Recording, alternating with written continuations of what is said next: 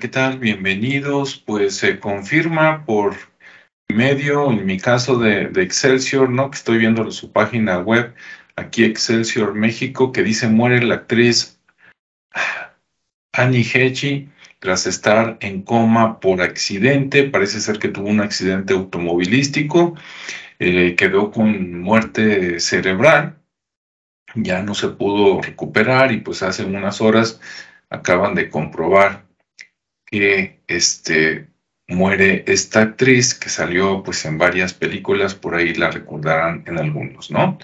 Bueno, pues que descanse en paz, ¿verdad? Otra persona del medio del espectáculo que se va en este 2022. Hasta luego, cuídense todos, cuiden su salud, no solo en lo que comen, lo que hacen, en dónde pasan el tiempo, con quién lo pasan. Este, cuídense todos.